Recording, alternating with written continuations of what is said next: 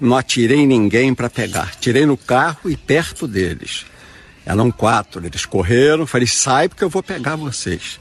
Isso é que vocês têm que saber. Mas eles vão vir forte. E eu não vou me entregar. Não vou. Chega. É muita humilhação.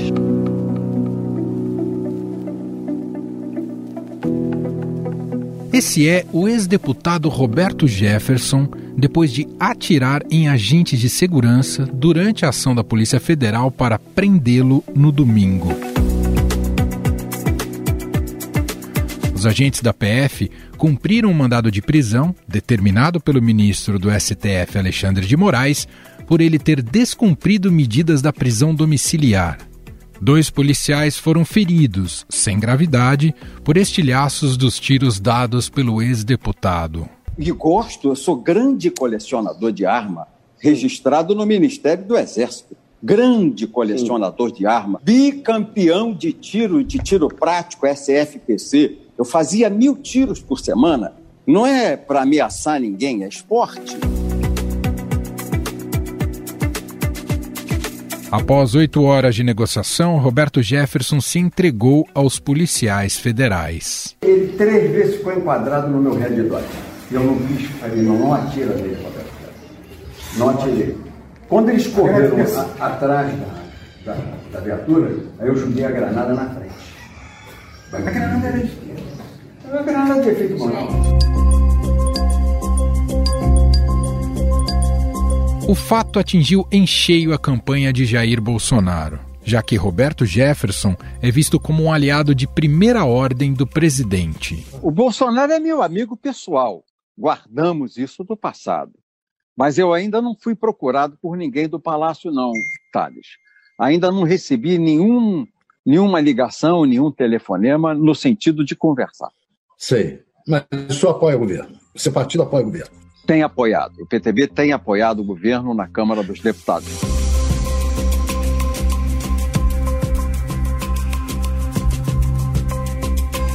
Mesmo assim, a campanha do candidato do PL agiu rápido para tentar desvincular a imagem do ex-deputado à do presidente. Jair Bolsonaro gravou um vídeo dizendo que o ato era inadmissível e chamou Roberto Jefferson de bandido. O tratamento dispensado ao senhor Roberto Jefferson deveria ser o de bandido. Porque quem atira em policial, bandido é.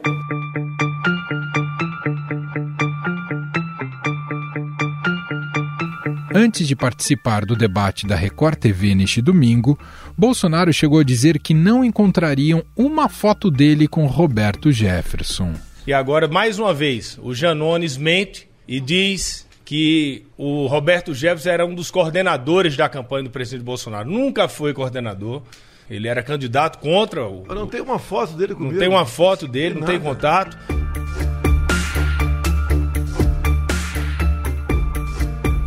É claro que existem várias fotos em que os dois estão juntos, inclusive no Palácio do Planalto.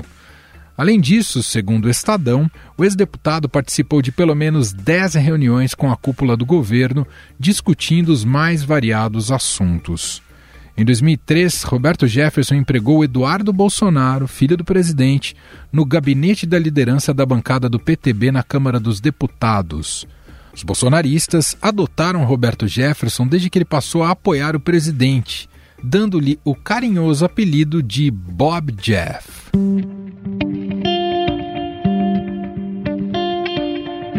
O ex-deputado chegou a anunciar sua pré-candidatura à presidência da República neste ano. O PTB, Partido Trabalhista Brasileiro, oficializou o nome de Roberto Jefferson à presidência da República. Mas a candidatura do político, preso desde o ano passado, é lançada como uma forma de apoio ao presidente Jair Bolsonaro.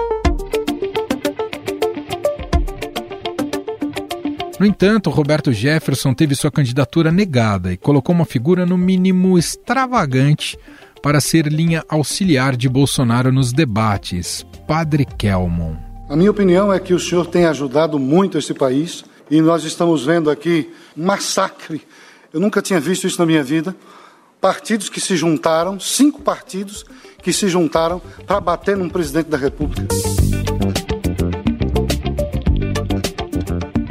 Inclusive, o padre Kelmon esteve na residência de Roberto Jefferson durante a ação da Polícia Federal. Quem também foi designado para acompanhar a negociação de rendição do ex-deputado foi o ministro da Justiça, Anderson Torres. Aliás, essa determinação de Bolsonaro foi bastante criticada entre os agentes da Polícia Federal e o meio político. Vamos pegar o caso que você citou do ex-deputado Roberto Jefferson hoje. Ele teve a petulância de mandar o ministro da Justiça lá uhum. para proteger quem? Um cidadão que tinha se recusado a se entregar para a Polícia Federal que cumpria um mandado de um juiz. Ou seja, é um absurdo.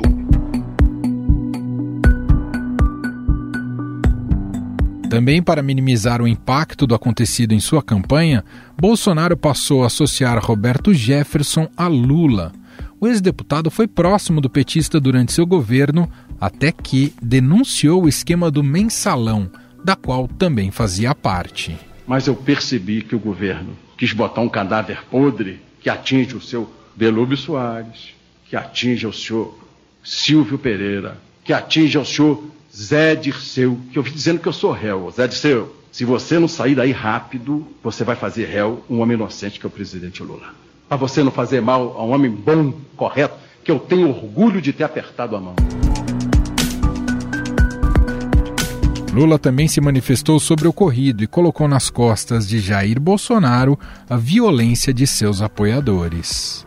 Ninguém tem o direito de utilizar os palavrões que ele utilizou contra uma pessoa comum, muito menos contra uma pessoa que exerce o cargo de ministra da Suprema Corte. Ah, eu fui informado, mas ainda está muito incipiente, eu ouvi dizer que não só trocou tiro, como ele soltou uma granada sabe, nos policiais. A gente nunca viu uma aberração dessa, uma ofensa dessa, uma cretinice dessa, que esse cidadão, que é o meu adversário, estabeleceu no país.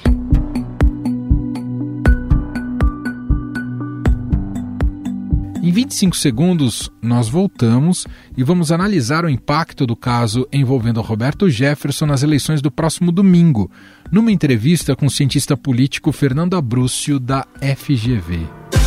Os consumidores têm buscado, além dos produtos, marcas focadas na sustentabilidade. Foi esse foco que fez a Native conquistar uma certificação internacional que reconhece empresas que conseguem regenerar o solo, proteger recursos hídricos e valorizar o bem-estar animal. Saiba mais sobre a Native e sua certificação no podcast aqui no canal do Estadão Notícias.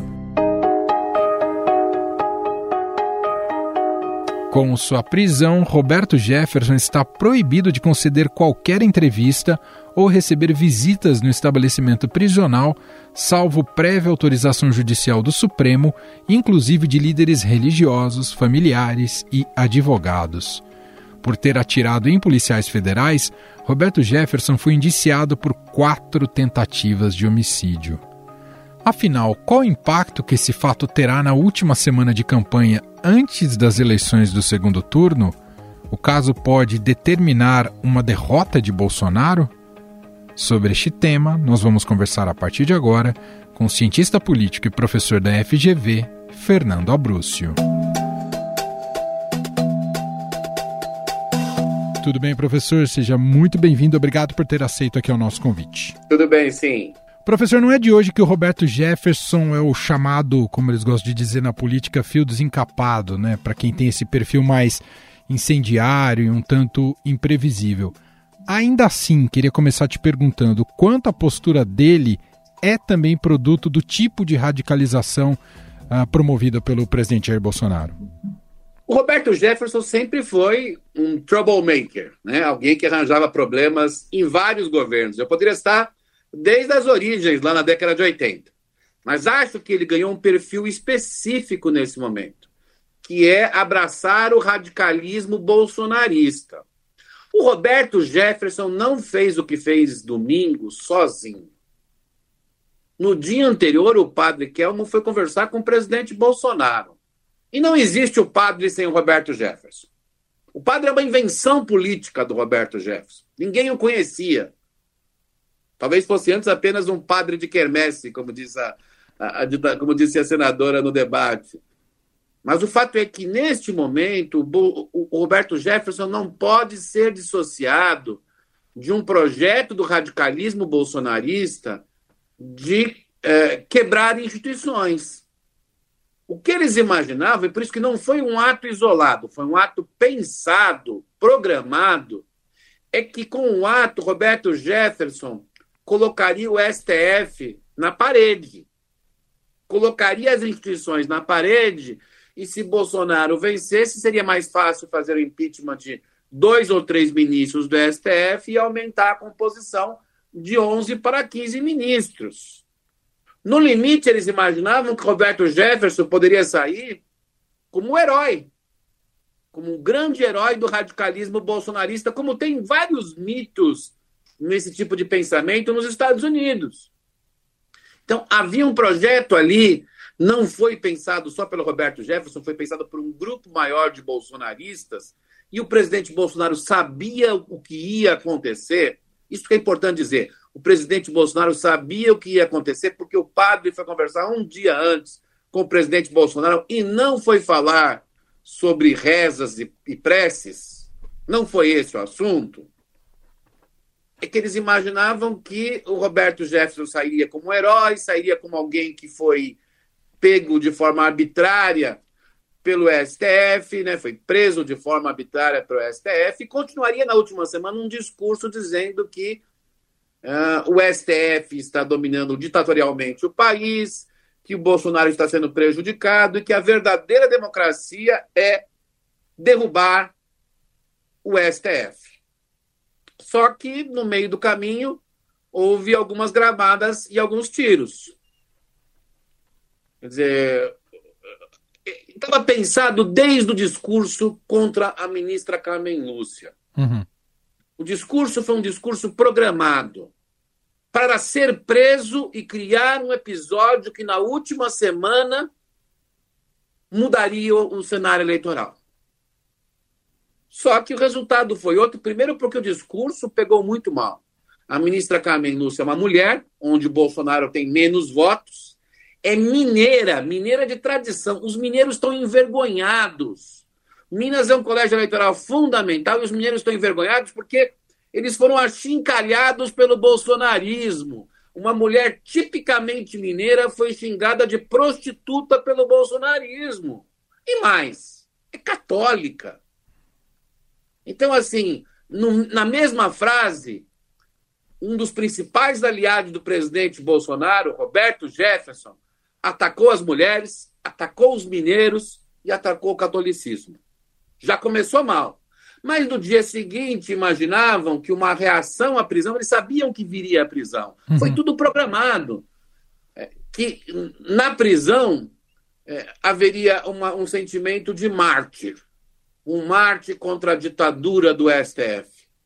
Mas não, não aconteceu como combinado, e o resultado é que isso embananou toda a campanha do bolsonarismo e embananou a cabeça dos bolsonaristas. Há muitos bolsonaristas dizendo: Bolsonaro, você deve salvar o Roberto Jefferson. Mas salvar o Roberto Jefferson é perder a eleição. Então, é esta confusão que nos últimos dias é muito interessante, porque nas últimas duas semanas está ocorrendo uma novidade.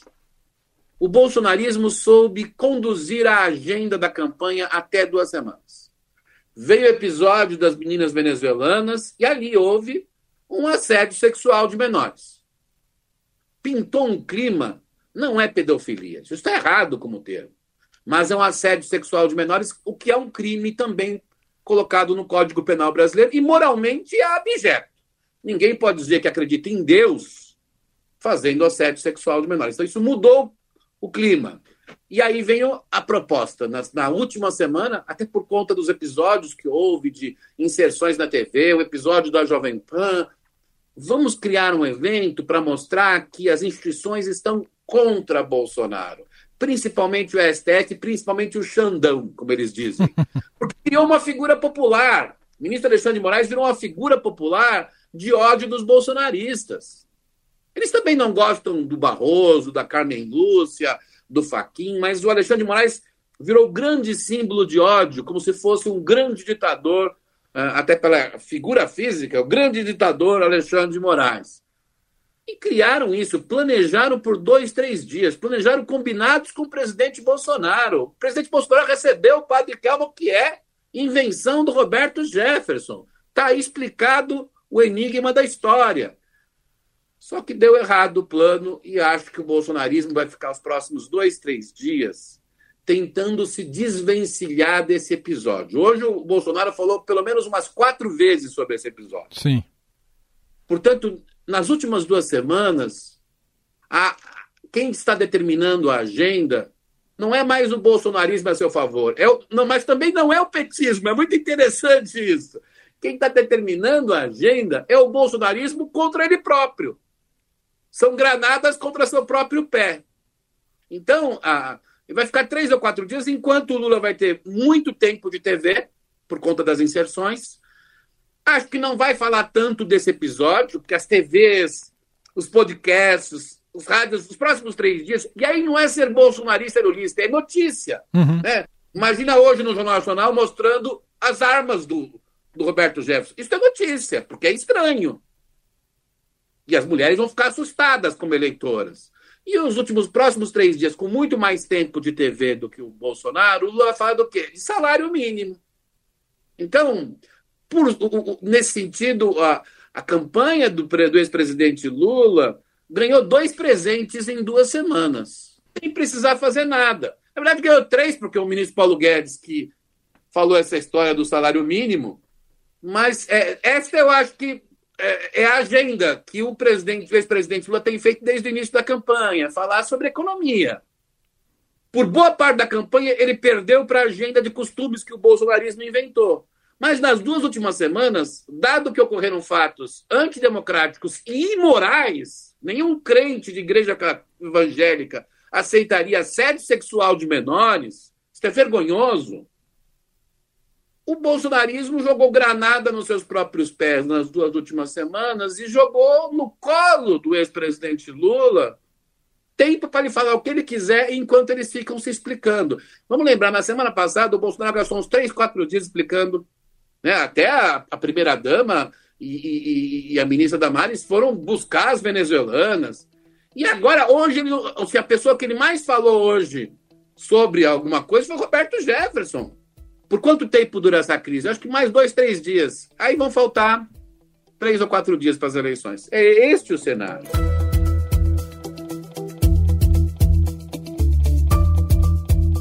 Professor, e olhando, tendo uma visão também mais geral, esse tipo de fanatismo que a gente viu ali com Roberto Jefferson, de extremismo, capaz até de, de buscar uma luta armada, a gente já pode considerar que é um legado do Bolsonaro que está estranhado, ao menos parcialmente, na sociedade brasileira?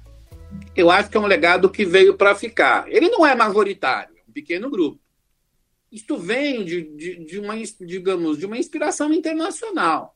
O bolsonarismo é cria do Steve Bannon, do grande assessor político do presidente Trump, Donald Trump, e que tem um movimento de extrema direita internacional, né? O trumpismo, a Hungria, a Rússia de Putin, Muitos dos temas do bolsonarismo morais têm a ver com o que o Putin tem feito nos últimos dez anos na Rússia.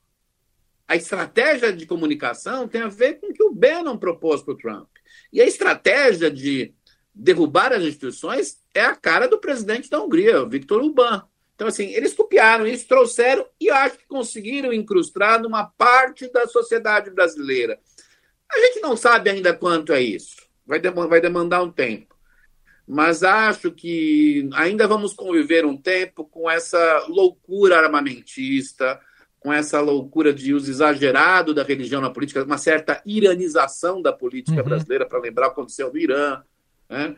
É, portanto, tem uma tarefa para os democratas no Brasil que vai além da escolha de Bolsonaro e Lula, uma tarefa mais profunda que é tirar esses radicalismos vinculados ao armamentismo, de, vinculados ao, a uma visão de iranização do país, de que os valores valem mais do que a ciência. Então, isso é um processo que talvez demande mais tempo, talvez mais do que o mandato de um próximo presidente, e que vai demandar é, algum tipo de governo que não fale só com seus eleitores. Ainda há possibilidade de alguma onda nessa reta final, professor? Eu te pergunto isso porque a estabilidade é tremenda, né, das pesquisas que a gente tem acompanhado no segundo turno. Está gravando aqui depois de, um, de ter sido divulgada uma pesquisa IPEC que é exatamente idêntica da semana anterior. Ainda alguma chance daquele voto da véspera, o voto do dia? Isso ainda é possível uh, imaginar? Ainda é possível. Mas eu acho que o tempo corre contra o bolsonarismo, é isso. Porque, veja, com esse episódio do Roberto Jefferson, com esse número gigantesco de inserções em rádio e TV que Lula vai ter, em que ele vai falar uh, de salário mínimo, das condições da população, etc. Isso vai durar mais ou menos até quarta ou quinta-feira. Portanto, quarta, quarta, quinta-feira tem que inventar um episódio muito escabroso contra o Lula, que eu acho que é difícil encontrar. Tudo que já foi dito já pegou um eleitorado antipetista. Uhum. E, portanto, poderia começar uma onda na quinta-feira e aproveitar o debate da sexta. É possível? É, mas o tempo é muito curto. E os eleitores, tanto de Bolsonaro quanto de Lula, estão muito certos, em, uh, convictos em votar nos seus candidatos. E acho que o Bolsonaro perdeu o segundo turno, digamos, perdeu tempo no segundo turno em alcançar os eleitores para além da sua bolha. Eu vou até lembrar um episódio muito importante no, no, no debate que houve na Bandeirantes, o Bolsonaro foi mal na primeira, no primeiro bloco, empatou no segundo, e no terceiro o Lula deu de presente para ele cinco minutos. Ele falou apenas para os seus eleitores. É provável que nessa semana o Lula coloque o Meirelles, Joaquim Barbosa, Simone e comece a mostrar no seu horário de TV que sua candidatura é muito maior do que ele. É... E neste momento o que conta é conquistar quem não votou nem no Lula, nem no Bolsonaro no primeiro claro. turno. E esses eleitores o Bolsonaro está perdendo porque não consegue falar além da bolha e porque tem criado episódios. Do ponto de vista moral, o episódio das minhas venezuelanas é, é, é nojento, muito ruim para conquistar votos que não, pessoas que não votaram no Lula no Bolsonaro. O, o episódio do salário mínimo um, torna muito difícil chegar aos mais pobres e, e, provavelmente perderá votos entre aposentados. E esse episódio do Roberto Jefferson, veja, não, não é só a questão da democracia. Muita gente que teme a quebra da democracia e não goste do Lula, talvez anule o voto no, no próximo domingo. Mas tem uma coisa muito forte aí, que é a coisa das armas. As mulheres brasileiras, sobretudo as mais pobres, têm um trauma enorme das armas porque muita gente pobre, de classe C, não é só classe D e E, morre por conta da violência urbana no Brasil. O Jornal Nacional vai mostrar hoje um monte de arma do Roberto Jefferson. Ele jogou granada, atingiu policiais. Ora, vai demorar uns três, quatro dias para tentar consertar é, esse erro. Talvez não tenha mais tempo de conquistar aqueles que não votaram no Lula nem, no seus, nem o que votaram no Bolsonaro. Acho que esse é o ponto. Portanto, há possibilidade sim da onda, mas ela vai ficar muito próxima. O que aconteceu no primeiro turno é que a onda não ocorreu no sábado e domingo, ela foi ocorrendo na última semana e se expressou no final de semana. O que, nós, o que eu estou querendo dizer é que a onda teria que começar na, no, no final do debate, né, de sexta para sábado, e se realizar no domingo. É muito pouco tempo. É possível, mas é mais difícil agora. Uhum. Queria te fazer uma última pergunta, também é um tanto imprevisível, mas o senhor até citou Steve Bannon. Uh, pensando nessa cartilha dele até o que a gente viu do Trump nos Estados Unidos, o Bolsonaro, caso perca domingo, e eu sei que isso tem um papel vital também para a nossa estabilidade política, ele vai admitir a derrota ou não, professor? Olha, é difícil saber se ele vai admitir ou não. Acho que há a possibilidade de ter lobos solitários. Ele, ele, na verdade, esse episódio do Roberto Jefferson mostra que o bolsonarismo alimentou a violência no país. Mais de um milhão de armas foram compradas nos últimos dois anos. Isso é um, isso é uma, um convite à violência. Só que ele vai ter que calcular, se ele não, digamos, aceitar a derrota, quais são as consequências. Porque se houver a vitória do ex-presidente Lula, o primeiro ato não será do TSE nem do ex-presidente Lula, será do governo americano, que vai admitir um determinado resultado. As Forças Armadas brasileiras têm uma relação umbilical com a nossa posição geopolítica desde a Segunda Guerra Mundial. Duvido que as Forças Armadas queiram brigar com os Estados Unidos. Duvido que o setor produtivo queira brigar com os Estados Unidos, porque isso significaria embargo econômico. Então, assim, talvez ele, ele reaja de uma forma mais mal educada, como de costume às vezes faz com a imprensa, tal, Sim. até de um mal educada com, com, um certo humor, que é um pouco o bolsonarismo, né? Um pouco imoral, mas com certo humor, é, mas é, esperando alguma confusão, tal, mas talvez é, se Bolsonaro efetivamente for derrotado, eu acho que ele tem que pensar no seu dia seguinte, porque é, sair muito mal também para ele é, aumenta o risco de algum tipo de perseguição política. Não do presidente Lula necessariamente, mas ele deixou muitas pedras ou gradadas no meio do caminho, em particular na Suprema Corte. Uhum. Eu, eu, acho que ele, eu, eu, se fosse o presidente, o presidente Bolsonaro e se porventura ele venha a ser derrotado, eu temeria menos o Lula e mais o STF.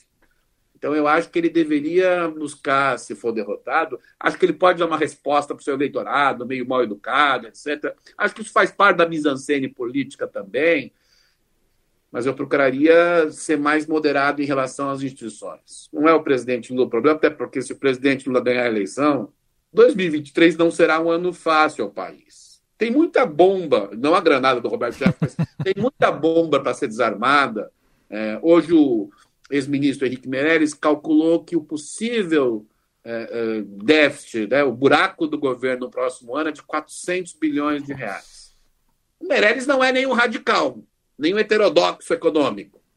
Para ele ter feito esse cálculo, eu acho é, que é provável que seja próximo disso mesmo. Então, assim, se o Lula ganha, ele não ganhou exatamente um presente, digamos assim. Muito bom. Cientista política e professor da FGV, Fernanda Brúcio, gentilmente atendendo aqui a nossa reportagem. Obrigado pelo papo, viu, professor? Um abraço. Estadão Notícias.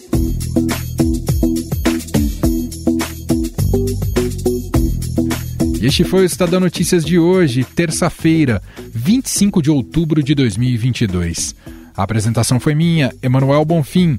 Na produção, edição e roteiro, Gustavo Lopes, Jefferson Perleberg, Gabriela Forte e Alex Braga. A montagem é de Moacir Biasi. Escreva pra gente no e-mail podcast@estadão.com. Um abraço para você e até mais.